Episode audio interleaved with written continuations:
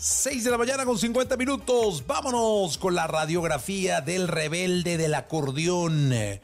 La cumbia colombiana vía Monterrey que aterrizó en nuestro país. Hoy se conmemora su cuarto aniversario luctuoso. Ese es Celso Piña, aquí en XFM. Radiografía en Jesse Cervantes en Exa. Si pensamos en Monterrey, pensamos en cabrito, carne asada, machaca, el cerro de la silla, los tigres, los rayados, pero también en Celso Piña. Celso Piña. Hola, hola, ¿qué tal? Los saluda Celso Piña, el rebelde del acordeón desde Monterrey, Nuevo León, México. ¿Recuerdas aquella noche cuando la luna brillaba tan bella? Celso Piña Arbizu nació un 6 de abril de 1953 y durante su niñez y juventud tuvo diferentes empleos. Trabajó en una tortillería, fue pintor, fundidor de acero, molinero, instaló alfombras y fue tapicero. Duraba un mes en un trabajo porque no le llenaba y luego otra vez en otro trabajo y luego en otro trabajo y, y, y así se fue. Cumbia en mi tierra. Otro apodo con el que era conocido el joven Celso fue el de El Tarolas y a los 15 años comenzó a tocar el guiro en una banda de barrio. Era fanático de los Beatles, pero también de Rigo Tobar, Javier Pasos y Mickey Laure. Cumbia en mi tierra, cumbia sabrosa, cumbia que baila la verde palmera.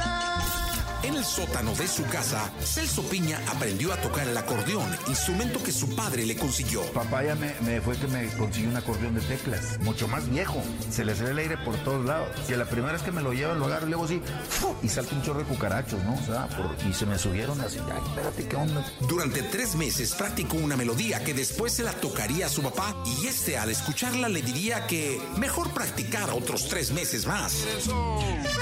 Y dice, un, dos, tres, tres. Uno de los primeros grupos en que participó fue el de los Yarax, donde tocaba las maracas, pero el estilo del grupo no lo convenció, ya que su gusto musical estaba enfocado a la música colombiana. No me le va a pasar todo el día toda la vida con las maracas. Junto a sus hermanos, formó el grupo de La Ronda Bogotá, consiguiendo gran popularidad gracias a su interpretación. Llegaron los gavilanes, los reyes de la costa. Llegaron los gavilanes, los reyes de la costa. En la cumbia que la cumbia se provoca. La fama comenzaría a llegar para Celso y sus hermanos, y para finales de los años 90 ya era reconocido como el máximo representante del movimiento de la cumbia colombiana en Monterrey. Hace mucho tiempo que por ti me estoy muriendo, linda morenita y todavía no te lo he dicho.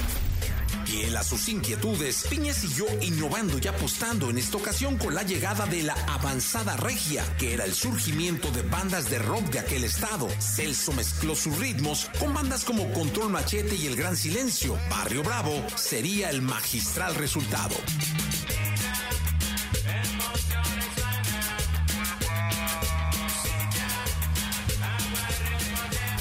Fue amigo de Gabriel García Márquez y lo hizo bailar con su ritmo. Me dicen, oye, Celso, ¿no te gustaría este, venir a ambientar un poco ahí? Fíjate que viene el maestro Gabriel García Márquez a presentar una de sus obras aquí en el Museo Marco. Y pues, ¿cómo ves? Y, ¿Cuándo es? Mañana, güey. Y en eso estaba yo acá, ¿no? Pues, pues, pues. Y en medio y medio el maestro. Tú tocando. Y yo tocando. El músico que reinventó la cumbia, que le dio color al vallenato regiomontano. Él es el ídolo Celso Piña. Celso Piña. Supilla. Supilla.